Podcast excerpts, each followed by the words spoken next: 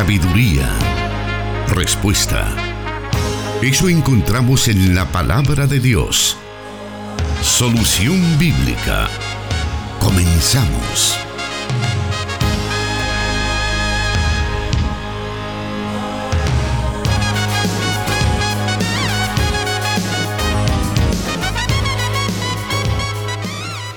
Buenas tardes, gracias por estar en sintonía del 98.1 FM Plenitud Radio.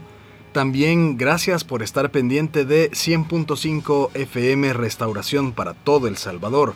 Y en San Miguel y la zona oriental nos escuchan a través de 1450 AM. Restauración San Miguel y no podemos dejar de saludar también a nuestros hermanos que están en nuestra sintonía en el occidente de Guatemala a través de la emisora Cielo FM 89.1.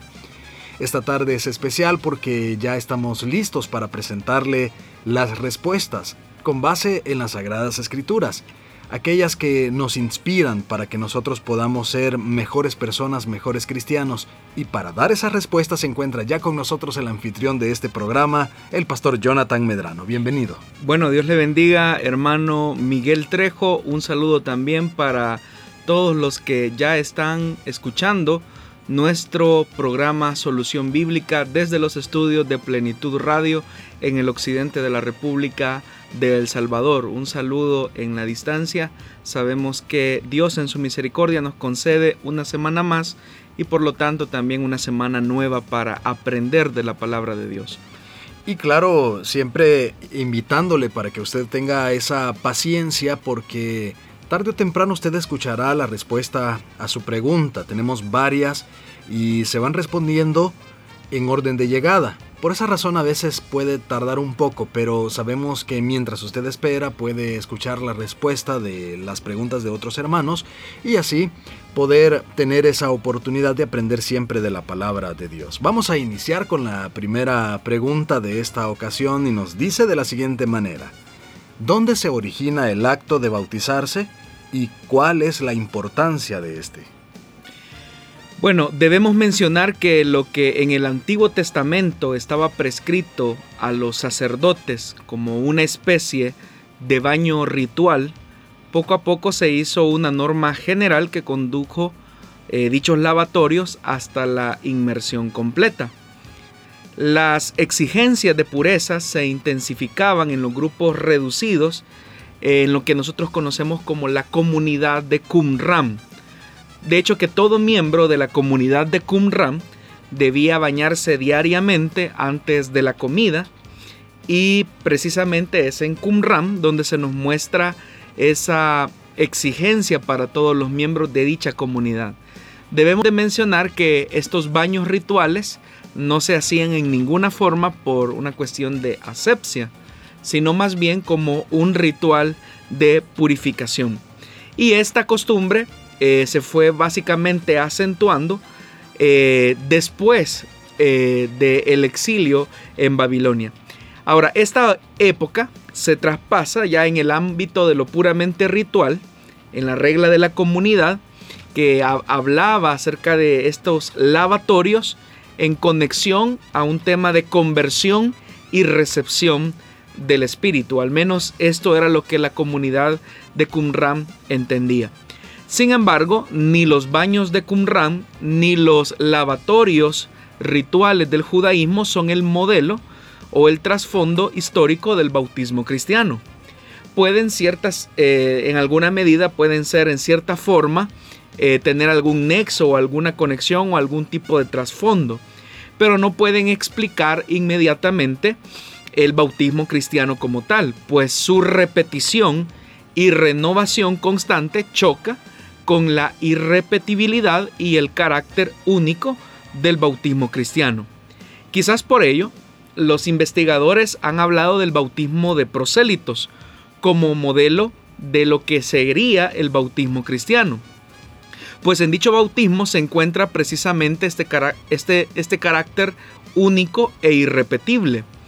Este bautismo se aplicaba a los paganos que pasaban al judaísmo y se hacía después de que se hubiesen circuncidado y consistía en una inmersión total que iba acompañada de una especie de alocución bautismal. Sus efectos eran la definitiva incorporación a la comunidad de Israel y la liberación de toda impureza pagana.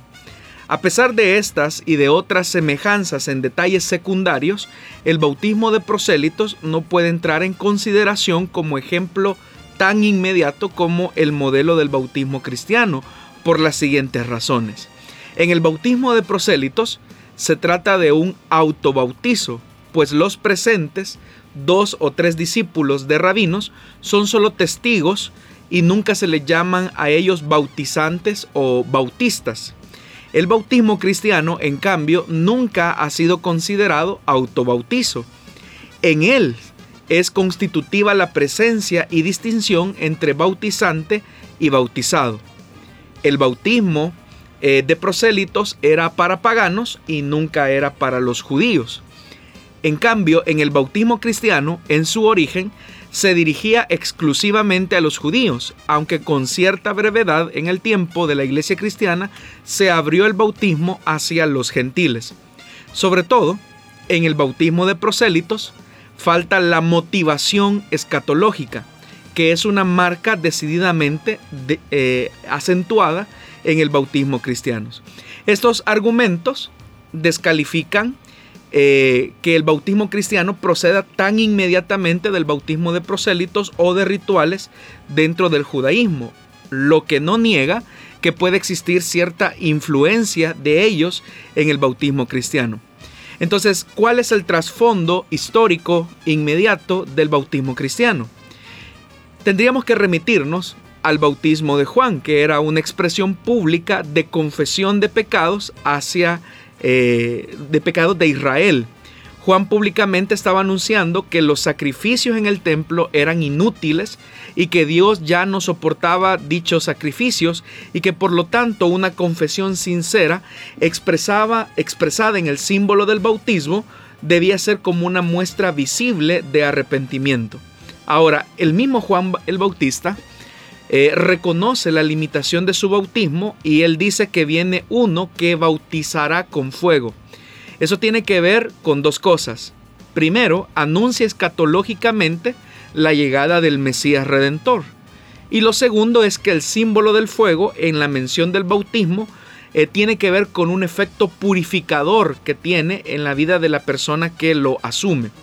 Ahora, entre el bautismo de Juan y el bautismo cristiano existen sustanciales diferencias. El bautismo de Juan era una ceremonia de confesión pública de pecados. El bautismo cristiano es un símbolo de confesión pública de la fe en Jesús como Mesías de Israel y Señor del universo. Por eso, bautizante y bautizado invocaban a las tres personas de la Trinidad confesando en el nombre de Jesús.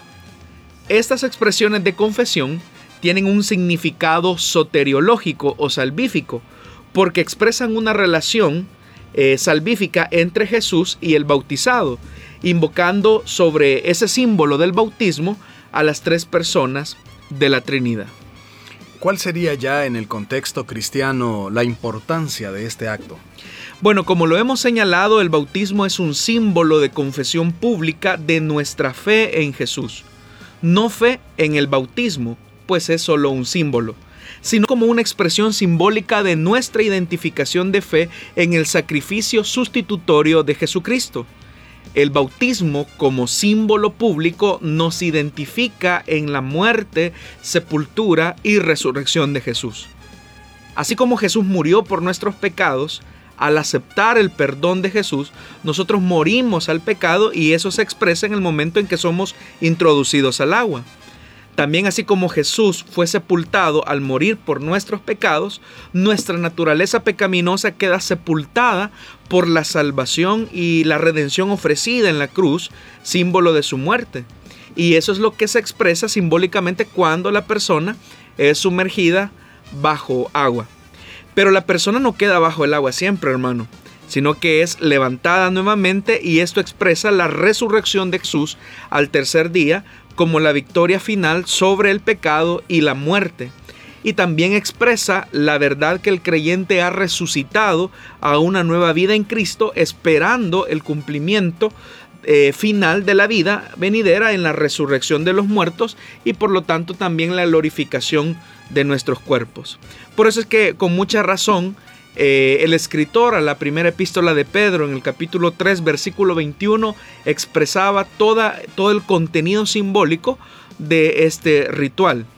El bautismo no consiste en la limpieza del cuerpo, es decir, eh, desmarcándose de un lavatorio simplemente, sino en el compromiso de tener una buena conciencia delante de Dios. Esta salvación es posible por la resurrección de Jesucristo, es lo que señala el escritor en la primera epístola de Pedro. Así es que el bautismo como tal tiene que ver con una implicación de identificación y de confesión pública de lo que ya Cristo hizo por nosotros en el momento de nuestra conversión. Tal vez alguien puede pensar en el tema de qué edad es la más adecuada para que un cristiano dé el paso de bautizarse. Bueno, en primer lugar, sabemos que el prerequisito para pasar por las aguas bautismales es haber nacido de nuevo. Porque si la persona simplemente eh, toma este acto ceremonial sin haber nacido de nuevo, pues simplemente habrá pasado por un pequeño baño nada más, pero no tendrá ningún significado, ninguna implicación. Por eso es que no es posible hablar de bautismo de infantes, porque los niños eh, recién nacidos no tienen esta conciencia de la muerte, sepultura y resurrección a una nueva vida. Entonces, ¿cuándo es el momento o cuándo es la edad para que una persona pueda pasar por las aguas bautismales? Cuando se tiene la conciencia de haber nacido de nuevo y se comprende que estamos muertos al mundo y al pecado, que nuestro viejo hombre ha sido sepultado por la salvación que Cristo nos otorgó y que también hemos resucitado a una nueva vida en Cristo y que también mantiene la esperanza de que un día hemos de ser glorificados eh, de todas las ataduras pecaminosas o carnales que nosotros tengamos. Ya que hay que recordar, hermano Miguel, que aun cuando una persona ha nacido de nuevo, la vieja naturaleza o la naturaleza pecaminosa no ha sido quitada de nuestros cuerpos sino que al contrario, una nueva naturaleza ha sido añadida a nosotros, que es la naturaleza que continuamente está batallando con eh, la naturaleza pecaminosa. Y eso es lo que ocurre en el milagro del nuevo nacimiento. Así que se debe de tener plena conciencia a partir del nuevo nacimiento que ya el creyente ha experimentado. Muy bien, siga con nosotros disfrutando de Solución Bíblica. Vamos a ir a una pequeña pausa y luego vamos a continuar escuchando. Esto apenas inicia y tenemos varias preguntas que este día se estarán dando, se les estará dando respuesta. Siga con nosotros.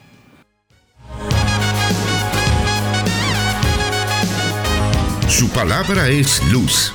Solución Bíblica.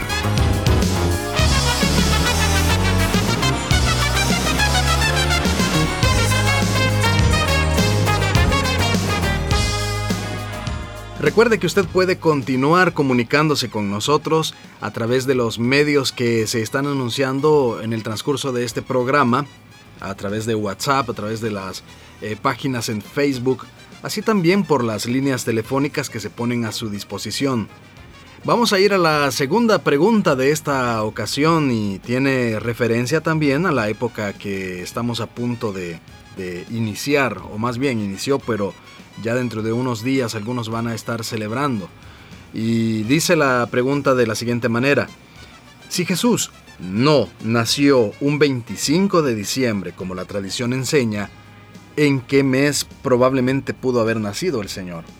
Bueno, no se sabe, no hay evidencia ni bíblica ni histórica que demuestre en qué mes pudo haber nacido el Señor pero sí sabemos con mucha certeza que él no pudo haber nacido en el mes de diciembre y menos un 25 de diciembre. Hay que tomar en cuenta lo que el escritor en el Evangelio de Lucas menciona en el capítulo 2, versículo 8. Y es que dice que cuando el Señor nació, dice que en esa misma región había unos pastores que eh, pasaban la noche en el campo turnándose para cuidar sus rebaños, que es cuando se produce la anunciación de que el Salvador ha nacido. Entonces, tomando en cuenta ese dato bíblico, debemos recordar que los pastores solo se mantenían en campos abiertos eh, durante periodos de verano o en época eh, seca, podríamos decir, y no de invierno. Hay que tomar en cuenta, hermano Miguel, que en Israel en general se aprecia una estación seca que va de abril a octubre y una lluviosa que va desde octubre, noviembre hasta abril del siguiente año y el mes de diciembre es el menos indicado para que los pastores eh, pudiesen realizar dicha actividad. Eh, los pastores no exponían a sus, a sus rebaños por las inclemencias del tiempo eh, precisamente en el mes de diciembre, porque era el, periodo de invierno. normalmente lo que hacían los pastores es que se mantenían en resguardo junto a sus animales, porque eran era todo lo que, lo que ellos poseían en el mejor de los casos. Así que con mucha certeza podemos nosotros indicar que es muy eh, poco probable o casi imposible que Jesús haya nacido un 25 de diciembre como la tradición normalmente lo enseña. Dentro de la tradición y más allá de la tradición, quizás dentro de lo comercial, se vende la idea también que todo el escenario estaba lleno de nieve. Pero ¿Esto es una idea estadounidense o si realmente cae nieve en Israel? No, no, para nada. Eh, hay que recordar las condiciones climáticas eh, de Israel. Entiendo que la temperatura puede bajar hasta 9 eh, grados. Mm, es, es, lo más que puede bajar, 5 o 6 grados normalmente. Pero el territorio de Israel es un territorio muy árido por las condiciones en donde se ubica el territorio como tal. Así es que no, eh, todo ese cuadro pintoresco de nieve eh, corresponde más a una tradición anglosajona que, eh, que a lo que probablemente en la palabra de Dios ocurrió. Muy bien, vamos a aprovechar este mismo bloque, vamos a dar a conocer la tercera pregunta de esta ocasión y dice así, si mi congregación no celebra la Navidad, ni yo como cristiano lo hago, cuál debe ser mi actitud hacia aquellos hermanos de otras congregaciones que sí lo hacen. ¿Debo considerarles cristianos porque celebran esta fiesta de trasfondo pagano? Bueno, no existe cristiano en el mundo que pueda determinar acerca de otro creyente si es o no es cristiano. Hay que entender que esa es una competencia exclusiva de Dios. Nosotros debemos de estar seguros de nuestra identificación con el Señor nosotros mismos. Es decir, yo debo de estar seguro de ser cristiano, de ser creyente, de ser hijo de Dios. Y Dios no me ha puesto en calidad de juez a determinar quién sí y quién no es cristiano, pues ese es un testimonio que el Espíritu Santo se reserva para sí mismo y se reserva para sus hijos de manera individual. Ahora, ¿cuál debe ser nuestra actitud hacia los cristianos que se identifican eh, o celebran esta fecha. Eh, porque hay que mencionar que dentro del mundo eh, cristiano o dentro del mundo evangélico hay congregaciones que sí celebran esta festividad. Nuestra actitud debe de ser de respeto, de cordialidad, nunca de insulto o menosprecio. Si yo me dedico a menospreciar, a denigrar a quienes lo hacen, hay que tomar en cuenta que existen inconversos también que se identifican de algún modo eh, con estas fiestas. Y al escuchar insultos y tratos poco cordiales, ellos van a cerrar sus oídos eh, y sus corazones al anuncio del Evangelio. Yo creo, hermano, que si fuéramos cristianos, sagaces como Jesús quería que fuésemos, aprovecharíamos la oportunidad para evangelizar a otros acerca del valor que Jesús eh, nos dio con su encarnación, con su nacimiento, para mostrarles a un Jesús salvador que es capaz de redimir eh, la condición miserable de pobreza espiritual del hombre y no entrar en discusiones estériles que lo único que llevan es a la necedad y a la confrontación que ningún fruto tiene. En la Biblia nosotros encontramos, por ejemplo, a un Pablo que utilizó esta sagacidad, que estando sentado en el aereópago, aprovechó la oportunidad para predicar a los atenienses. Es más, el apóstol Pablo eh, lo describe de esta manera.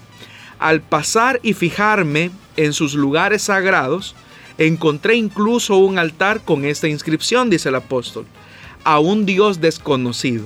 Pues bien, eso que ustedes adoran como algo desconocido es lo que yo les anuncio. Es decir, Pablo está en medio de un centro ceremonial donde hay infinidad de dioses y él encuentra un altar que dice al Dios no conocido. Entonces él aprovecha esa oportunidad con mucha sagacidad para presentar el Evangelio no se pone en una actitud de confrontación, de decirle ustedes son idólatras, son politeístas. Al contrario, lo que el apóstol Pablo hace es, eh, digámoslo de alguna forma, eh, admirarse o, utilizar la perspicacia para decir ustedes son muy devotos, noto que son muy religiosos. Y Pablo aprovecha las circunstancias para presentarles al Señor. Entonces, como cristianos, eh, deberíamos nosotros de aprovechar esta sensibilidad para evangelizar y no para demostrar nuestra intolerancia o nuestra arrogancia religiosa que en nada anuncia el Evangelio de Jesucristo, sino que lo único que demuestra es nuestra poca inmadurez y la poca sensibilidad que tenemos ante aquellas personas que no conocen del Señor Jesús. Muy bien, vamos a irnos a una muy breve pausa. Siga con nosotros disfrutando del programa Solución Bíblica en esta oportunidad. Dios da la sabiduría y el conocimiento. Solución Bíblica.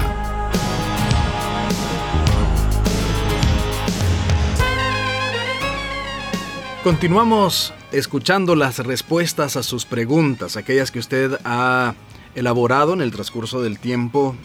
estábamos revisando por ahí la lista y hay algunas que eh, se han ido respondiendo desde casi del inicio de este programa. Pero tenga la seguridad que en un momento usted va a tener esa respuesta. Mientras tanto, como decíamos al inicio, usted puede escuchar otras respuestas que también van a ser de beneficio para su vida espiritual, su vida de aprendizaje de las Sagradas Escrituras. También queremos invitarle para que pueda escuchar este programa en las plataformas de SoundCloud y Spotify. Ahí usted puede escuchar eh, estos programas que han pasado, este que estamos desarrollando en este momento, en el momento que usted lo desee para aprender más acerca de las Sagradas Escrituras. Vamos ahora a la cuarta pregunta de esta ocasión y nos dice así. ¿Por qué Saúl le preguntó a una bruja y le salió Samuel? si Dios había dicho que no se debía hacer eso? Bueno, efectivamente, en el libro de Deuteronomio capítulo 18, versículo del 9 al 12, el Señor prohíbe esta práctica de consultar eh, a personas con eh, espíritu de adivinación o consultar a los muertos como la necromancia.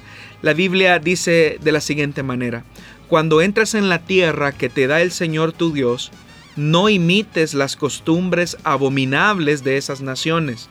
Nadie entre los tuyos deberá sacrificar a su hijo o hija en el fuego, ni practicar adivinación, brujería o hechicería, ni hacer conjuros, servir de medium, espiritista o consultar a los muertos. Cualquiera que practique estas costumbres se hará abominable al Señor y por causa de ellas el Señor tu Dios expulsará de tu presencia a esas naciones. Ahora, esta pregunta eh, creo que se respondió hace ya algunos programas atrás y recuerdo que mencionábamos que existían al menos dos posturas con relación a este texto. El pasaje se ubica en el primer libro de Samuel en el capítulo 28 y hay algunas consideraciones que nosotros tenemos que tomar en cuenta para encontrar la respuesta a la pregunta. Lo primero es que dice el versículo 3 es que ya Samuel había muerto e Israel había hecho duelo eh, por este juez y sacerdote que también había ejercido el ministerio de profeta. Lo segundo que hay que tomar en cuenta es que también en ese versículo 3 de ese capítulo 28 del primer libro de Samuel se describe que Saúl ya había expulsado a adivinos y a hechiceros. Es decir, que Saúl era consciente que esa era una práctica abominable delante de Dios, tal como se ha descrito en el libro de Deuteronomio. Pero inmediatamente en los versículos 4 y 5, Saúl tiene pánico por el número de filisteos a los que se va a enfrentar. Es decir, un rey que poco, eh, poco a poco se va hundiendo en el temor, se va hundiendo en la incertidumbre de encontrarse solo frente a sus enemigos. Y Saúl en su estado de desobediencia, consulta al Señor. Eso lo encontramos en el versículo 6. Dice la Biblia que él consultó al Señor, pero él ni le respondió ni por sueños, ni por Urim, ni por los profetas. Es ahí donde en el versículo 7 eh, se describe que eh, Saúl entra en una especie de desesperación eh, y va a buscar a una adivina, es decir, lo mismo que él había expulsado y había sancionado, lo había prohibido, él lo termina haciendo porque va a buscar a una medium para, según él, traer a Samuel de regreso al mundo de los vivos y así consultar cuál es el futuro que le depara. Ahora, una postura, como ya lo mencioné, teniendo todo este contexto histórico, una postura señala que efectivamente quien se apareció fue Samuel, como una especie de excepción. Y los que argumentan eh, dicha postura, dice que en el versículo 12, la mujer, la medium, pega un grito. Si una medium estaba relacionada con espíritus, eh, con demonios, no le iba a sorprender, no le debía de asustar la manifestación sobrenatural de estos espíritus inmundos. Sin embargo, dice, dicen ellos, es que la mujer pega un grito de asombro. Eh, porque lo que la mujer expresa con ese grito de asombro es, es un susto al ver eh, a, Samuel, es decir, a verlo así. Por eso es que las personas creen que fue Samuel. Y vamos a ver por qué no es así. Ahora, dentro de esta postura, hay algunos que tratando de justificar el supuesto aparecimiento de Samuel, unen este texto con el relato de la transfiguración donde aparecen Elías y Moisés hablando con Jesús. Entonces ellos dicen, bueno, si en el caso de la transfiguración eh, Elías y Moisés aparecen hablando con Jesús, no sería extraño, dicen ellos, eh, que Samuel haya aparecido a Saúl a través de la mediación eh, de esta adivina o de esta medium. Pero eso es tratar de mezclar eh, el agua con el aceite, es un imposible. Encontramos en el proceso de transfiguración a un Señor que está llegando al culmen de toda su revelación y de toda su plenitud en su proceso de salvación, pero por otro lado no podemos comparar a un Saúl desobediente, obstinado y necio que ha caído en una condición eh, de, mucha, una condición muy miserable, eh, espiritualmente hablando. Entonces, basado en todas estas cosas que he mencionado, es todo el argumento de aquellos que sostienen que el que se apareció eh, fue Samuel. Ahora, repito, las debilidades que muestra esta postura se encuentran en el mismo texto. En el versículo 6, claramente el Señor dice que él no le respondía a Saúl ni por sueños, ni por profetas, ni por el Urín. Es decir, el Señor había cerrado toda comunicación con Saúl. Entonces, ¿cómo es que a Dios se le va a escapar? ¿O cómo es que Dios va a permitir que Samuel regrese a decirle algo que ya le había anticipado y era su muerte absoluta? Es más, en la misma escritura nosotros encontramos evidencia eh, clara, contundente de esta verdad.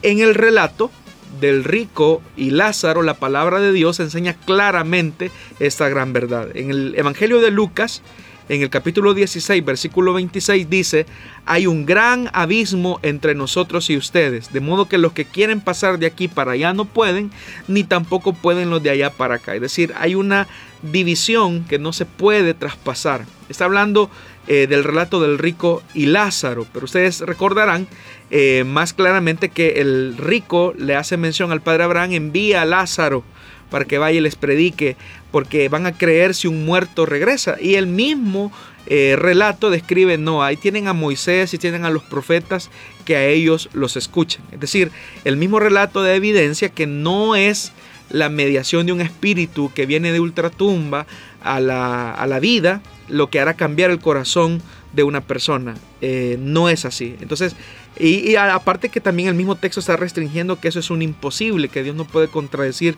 sus principios. Entonces, ¿qué fue lo que ocurrió?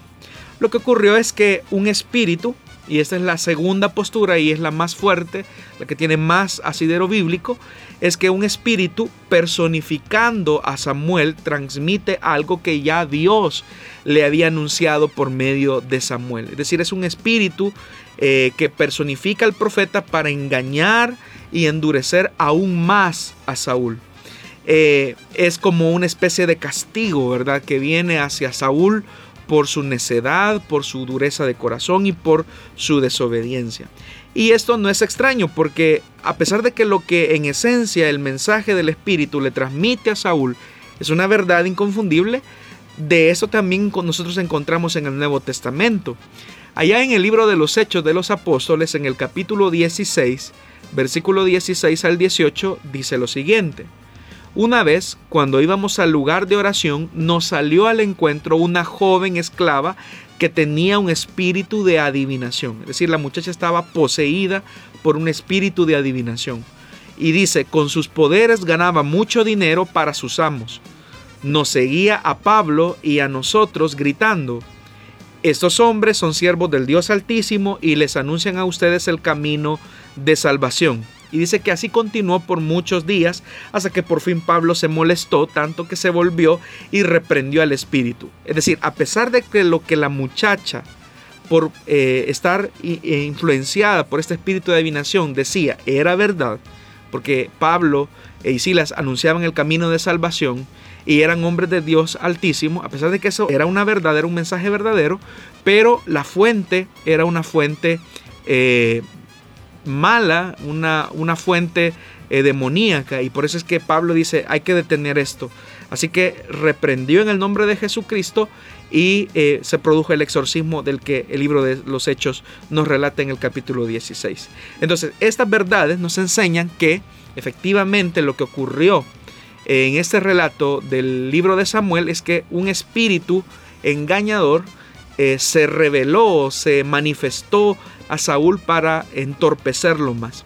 Hay que tomar en cuenta también lo que la escritura dice, por ejemplo en el libro de Eclesiastés en el capítulo 9 versículo 5, porque los vivos saben que han de morir, pero los muertos no saben nada ni esperan nada, pues su memoria cae en el olvido. Está hablando de que las personas que han muerto han perdido toda conciencia de lo que ocurre en el mundo de los vivos.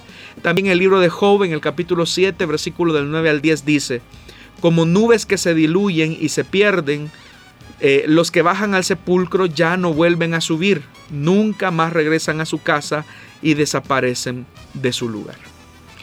Muy bien, vamos a irnos a una muy breve pausa nuevamente. Le invitamos para que siga con nosotros en el programa Solución Bíblica de esta oportunidad.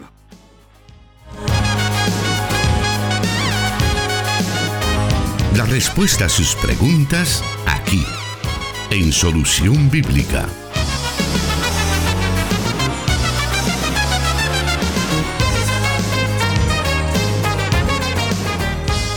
Estamos de regreso llevando a usted el programa Solución Bíblica. En este final del año 2019 estamos agradecidos que usted nos brinde su sintonía y que esté pendiente de este programa a través de los diferentes medios, aquellos que están al aire en este momento a través de las frecuencias reales, así también a través de internet. Por supuesto, a quienes nos escuchan también a través de las plataformas digitales como SoundCloud y Spotify. Qué bueno que usted está en nuestra sintonía. Queremos ahora ir a la siguiente pregunta de esta ocasión para que podamos avanzar y así poder tener la mayor cantidad de respuestas en esta tarde y dice así, ¿por qué Caín tenía miedo a ser asesinado después que fue desterrado? Bueno, hay que remitirnos al texto eh, de la escritura que dice, ¿qué has hecho? Eso se encuentra en el libro de Génesis, capítulo 4, eh, versículo 10. ¿Qué has hecho? exclamó el Señor. Desde la tierra la sangre de tu hermano reclama justicia por eso ahora quedarás bajo la maldición de la tierra, la cual ha abierto sus fauces para recibir la sangre de tu hermano que tú has derramado. Cuando cultives la tierra, no te dará sus frutos y en el mundo serás un fugitivo errante. Este, este castigo es más de lo que puedo soportar, le dijo Caín al Señor. Hoy me condenas al destierro y nunca más podré estar en tu presencia. Andaré por el mundo errante como un fugitivo y cualquiera que me encuentre me matará. En este texto nosotros encontramos que Caín es consciente que en alguna medida él ha tenido los beneficios de gozar en parte de la presencia de Dios. Y digo en parte porque hay que recordar que eh, después del capítulo 3 del libro de Génesis, ya se ha producido la caída. Y por lo tanto, pues eh, la presencia de Dios, eh, digámoslo así, se ha distanciado por la, condición de pecado del hombre. Sin embargo, el libro de Génesis nos muestra que a pesar de que ha habido un alejamiento, todavía el Señor tiene ciertos acercamientos con su criatura y por eso es que encontramos a un Dios que está dialogando con Caín. Consciente que a, raíz del asesinato eh, que ha cometido contra su hermano, él ahora ha perdido los beneficios de gozar en parte de esa presencia de Dios que tenía. Caín sabe que eh, Dios ha sido testigo de su pecado y su presencia se ha alejado eh, de él por completo y la muerte entonces lo va a seguir el resto de toda su vida. Es decir, que el pensamiento que condujo a Caín a asesinar a su hermano, ahora es, eh, digámoslo así, una, una presencia que lo va a oprimir, que lo va a seguir durante el resto de su vida. Ahora, nada de lo que haga con sus manos tendrá una acción de vida. Por eso es que el Señor le dice, todo lo que la tierra te dará a ti, eh, tú vas a sembrar y no va a producir nada. O sea, cuando cultives la tierra, la tierra no te dará frutos. Es decir, está diciendo, tú sembraste la muerte de tu hermano y por lo tanto tú no puedes eh, ahora ya tener eh, la vida. Porque recordemos que Caín era un agricultor y a través del ejercicio de sus labores, eh, de, una, u otra forma, él era testigo de la vida que se producía a través de sus manos. Pero ahora el Señor está diciendo, ahora lo que toca en tus manos no va a producir vida, sino que lo que va a producir es lo que tú sembraste y es muerte. Por eso es que nada de lo que hagas con tus manos tendrá una acción de vida, pues con sus manos tú, tú te has manchado de sangre. Y por eso es que más adelante dentro del castigo dice que también el Señor dice que Él no va a tener tierra, sino que va a ser un fugitivo errante. Entonces, eso significa que Él no tendrá vida continua, sino que lo que tendrá es una muerte continua. Eh, como, como, un recuerdo que lo va a ir persiguiendo por el resto de su vida. Hay que tomar en cuenta, hermano, eh, y eso también para la audiencia, que en la mentalidad hebrea, el hecho de poseer la tierra era un símbolo de vida, era un símbolo de perpetuidad, de continuidad. Eso era lo que eh, se escondía, de hecho, en la, promesa abrahámica, cuando el Señor le da la promesa de la tierra. ¿Por qué? Porque la tierra era símbolo de vida. Entonces, ahora que el Señor está condenando a Caín a ser un proscrito, eh, definitivamente lo que, lo que el Señor está diciendo es la muerte te va a seguir eh, por todo el resto de tu vida y prueba es que ni lo que hagan tus manos eh, tendrá resultado y tampoco tendrás un lugar fijo, no tendrás tierra, que era símbolo de vida. Entonces, Caín reflexiona. Fíjese que me llama mucho la atención la reflexión de Caín. Vea lo que dice, hoy me condenas al destierro y nunca más podré estar en tu presencia. Es decir, Caín es consciente que el castigo no implica el hecho de que no va a tener tierra como tal. Eh, Caín es consciente que el que él trabaje con sus manos, ya la, tierra no le va a producir fruto como tal. O sea, Caín es consciente que la muerte lo va a seguir de por vida. Pero el mayor miedo que tiene Caín es que si la presencia de Dios se retira completamente, eh, la muerte lo va a poseer por completo al punto que alguien podría quitarle la vida. Es decir, el terror de Caín, y es lo que reflexiona al final, es nunca más podré estar en tu presencia. Y eso es lo que genera el infierno de Caín. Algunos incluso han suscitado eh, bellos sermones, bellos mensajes. Spurgeon tenía un mensaje eh, muy bueno hablando acerca de este relato de Caín y él hablaba acerca de eso, del infierno de Caín, que era el hecho de no tener la presencia de Dios. Entonces, si la presencia de Dios, que es vida, eh, se aleja por completo de Caín, el temor se apodera de Caín. Es el temor de una muerte continua. Entonces, por eso es que nosotros encontramos que Caín está teniendo un miedo eh, que no es irracional, es racional. O sea, sabe que la presencia de Dios da vida, pero ahora Dios lo está desterrando de su presencia. Lo único que está produciendo es una condena eh, de por vida, una condena eterna, lo que podríamos llamar el infierno de Caín. Algunos también preguntan a veces con respecto a la, a la señal que Dios le puso a Caín eh, cuando lo desterró. Algunos piensan que esa señal es que su piel se tornó oscura. ¿Qué se puede decir sobre esta señal de Caín? Bueno, la Biblia no especifica qué tipo de señal era. Quienes toman o inventan eh, y afirman cosas como que el color de piel le cambió a Caín, es porque en el fondo están haciendo una interpretación racista del texto, porque están diciendo, es que la, piel o el pigmento de la piel le cambió a Caín y se hizo negro.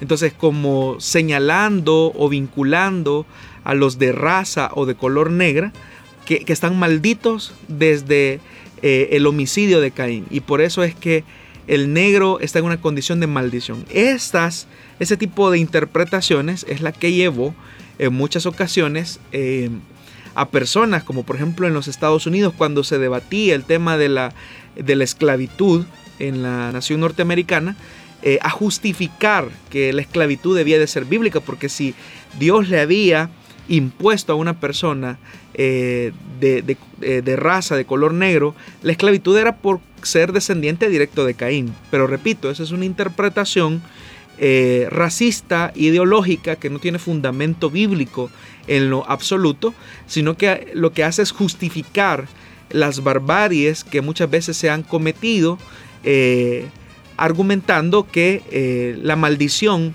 de Caín o la señal o la marca distintiva de Caín era el ser una persona de color o ser una persona negra. Entonces hay que tener mucho cuidado con esas interpretaciones porque incluso, hermano, muchas de estas interpretaciones se encuentran en comentarios que se han hecho eh, a algunas Biblias. Y puedo mencionar Biblias que muchas veces nosotros como cristianos eh, defendemos.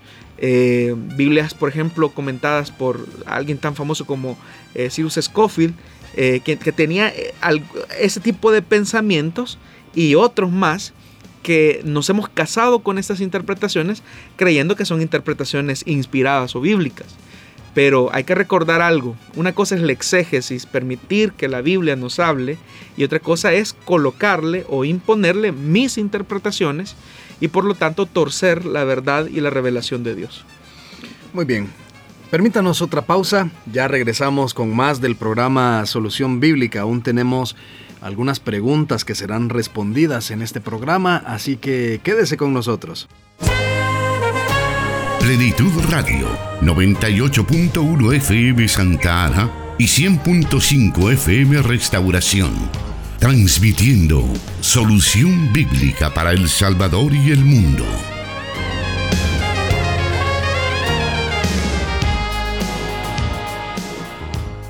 Estamos de regreso con el programa Solución Bíblica, transmitiendo para usted y llevándole esas preguntas que nuestra audiencia ha hecho y por supuesto las respuestas que el pastor Jonathan está dando a la luz de la palabra de Dios y por qué no decirlo a la luz también de la historia, porque es muy importante que pongamos estos elementos al momento de estar estudiando y escudriñando la, Sagrada Escritura o alguna situación de la vida que necesita la intervención de la escritura. Vamos a irnos a la siguiente pregunta de esta tarde y dice así, ¿por qué si el sacrificio de, Jesús, de Jesucristo es perfecto, se, eh, ¿por qué se acostumbra a hacer el llamado al reconcilio, siendo que ya se ha recibido a Cristo una vez y para siempre? Bueno hermano, efectivamente el sacrificio de Jesús es perfecto. La carta a los hebreos dice que porque con una sola ofrenda hizo perfectos para siempre a los santificados. Entonces es una verdad, el sacrificio de Cristo es perfecto. Los imperfectos somos nosotros. Siendo que los cristianos no hemos sido glorificados aún, eh, porque tenemos todavía la naturaleza pecaminosa que batalla con la nueva naturaleza que ha sido producida por el Espíritu, es indudable que de alguna forma o manera eh, vamos a fallar al Señor por muy buena intención o por muy buen deseo que nosotros tengamos eh, de serle fiel. Entonces de alguna manera nosotros eh, fallaremos al Señor aún después de haberlo conocido. Entonces ante esta realidad que es indudable, nosotros tendremos que reconciliarnos con el Señor y ponernos a cuentas con Él. Quizás utilizando la misma figura que se encuentra en el Evangelio de Juan, en nuestro caminar diario nos vamos a ir ensuciando los pies y vamos a necesitar que el Señor nos lave y nos limpie, así como lo hizo con sus discípulos eh, al lavarle los pies. Usted recordará que cuando el Señor tomó esa actitud de siervo y comenzó a lavarle los pies a sus discípulos, Pedro se negó, se rehusó. Él dijo, no, no, tú no me puedes lavar a mí los pies, o sea, no puedes hacerlo. Entonces el Señor le tiene que decir, si yo no lo hago, Pedro, tú no tendrás parte conmigo. Entonces viene Pedro y de manera muy efusiva, como era su personalidad, le dice, Señor, entonces que no solo sean mis pies, sino que lávame completamente.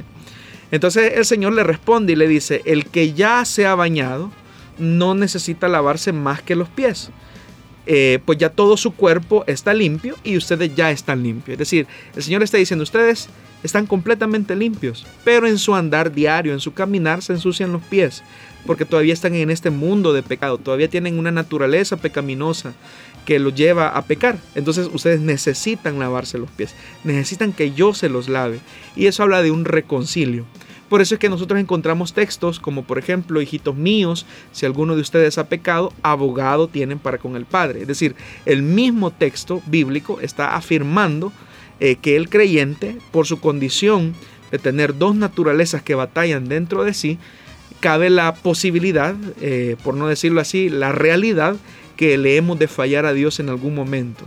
Y eso pues nos lleva a reconciliarnos con el Señor. Entonces de ahí que cuando uno hace la invitación para entregarle eh, su vida a Cristo o hacemos el llamado como se acostumbra en algunas congregaciones, nosotros siempre especificamos los que desean recibir a Jesucristo o los que desean reconciliarse con Dios, los que desean ponerse a cuentas con Dios. Y este reconcilio tiene que ver específicamente con aquellas personas que se han ensuciado tanto los pies, se han alejado tanto de Dios, que necesitan que el Señor nuevamente borre sus pecados. Entonces de ahí eh, la verdad del reconcilio bíblico y escritural. Muy bien, Aprovechamos este bloque para irnos a la siguiente pregunta. Queremos invitarle para que usted pueda poner muchísima atención. A lo mejor esta es la pregunta que usted ha formulado y, y en este momento será respondida. Dice así. ¿Cuáles son los pasajes bíblicos donde se hace referencia a las bodas del Cordero y al hecho de afirmar que la iglesia es la novia del Cordero? Bueno, solo por mencionar algunas citas, pero ah, y leer alguna. En Apocalipsis capítulo 19, versículo del 4 al 9 dice, Entonces los 24 ancianos y los cuatro seres vivientes se postraron y adoraron a Dios, que estaba sentado en el trono, y dijeron, Amén, aleluya. Y del trono salió una voz que decía, Alaben ustedes a nuestro Dios todos sus siervos, grandes y pequeños, que con reverente temor le sirven.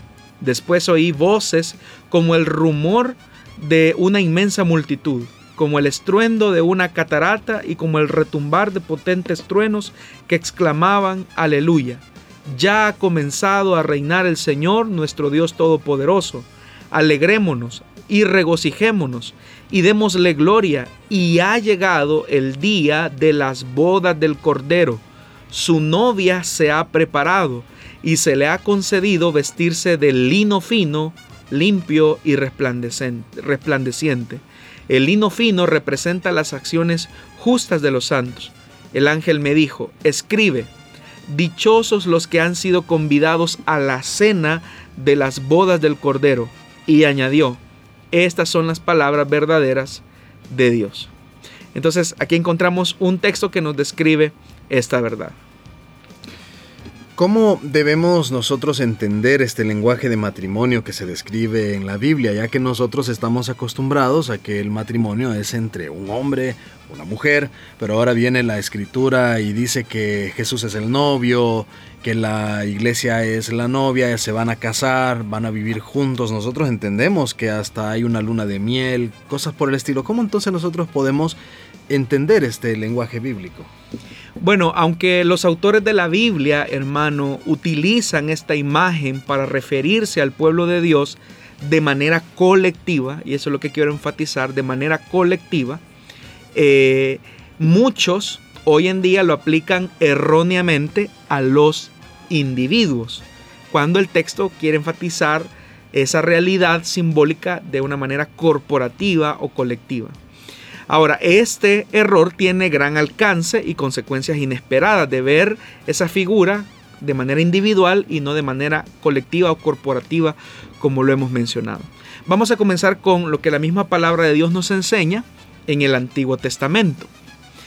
Eh, en, el, en el Antiguo Testamento la nación de Israel era el pueblo de Dios, en virtud del pacto que Dios establece por su gracia. Y de eso, por ejemplo, podemos encontrar textos como Isaías capítulo 54. Usted lo puede leer en su casa. Entonces, Dios usó el lenguaje del matrimonio para describir su relación con su pueblo en conjunto.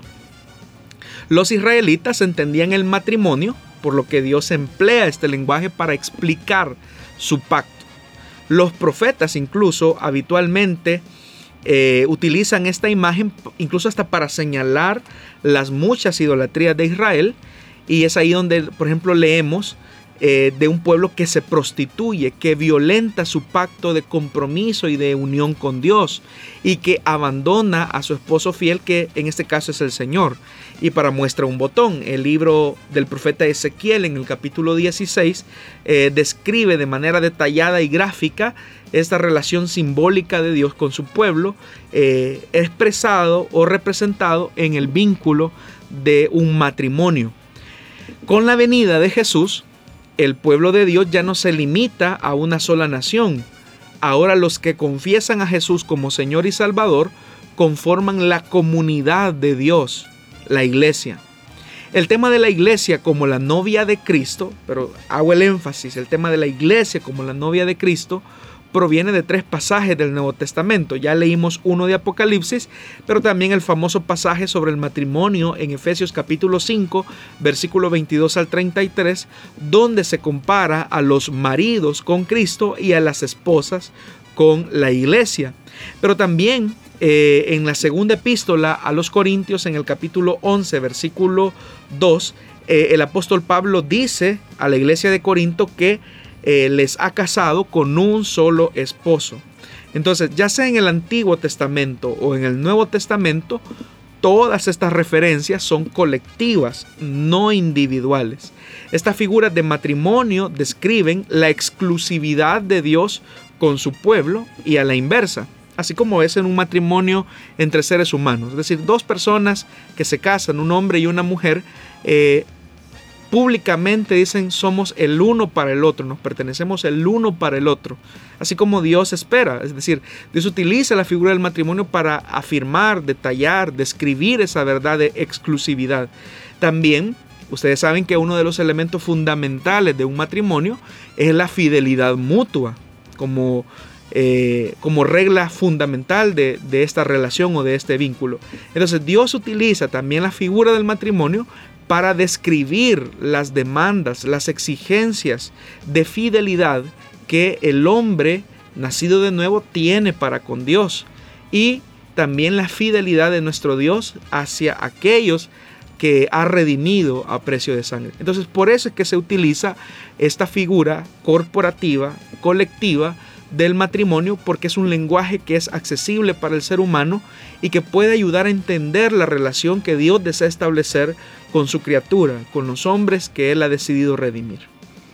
Muy bien, este era el, el grupo de preguntas que teníamos para esta ocasión y damos gracias a Dios que nos haya permitido el estar con usted transmitiendo a través de los diferentes medios que hemos mencionado cada una de estas respuestas. Pastor Jonathan, gracias también por haber estado con nosotros.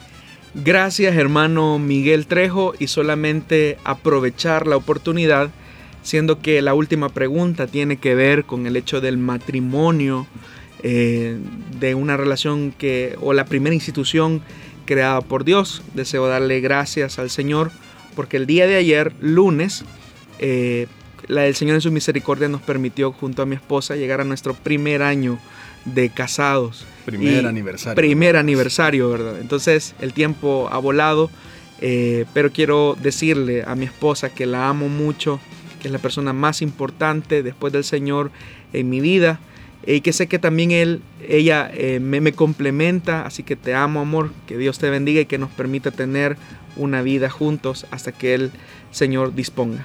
Bueno, nosotros como Plenitud Radio y Corporación Cristiana de Radio y Televisión, pues nos unimos a ese regocijo deseándoles muchísimas felicidades, pastor. Gracias, hermano Miguel, y nos vemos en una próxima eh, transmisión de este programa Solución Bíblica. Muy bien, gracias querido oyente por haber estado pendiente. Será hasta la próxima semana cuando usted vuelva a escuchar el programa Solución Bíblica. Dios le bendiga.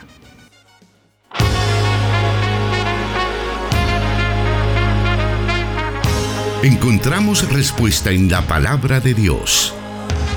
Solución Bíblica. Hasta el próximo programa.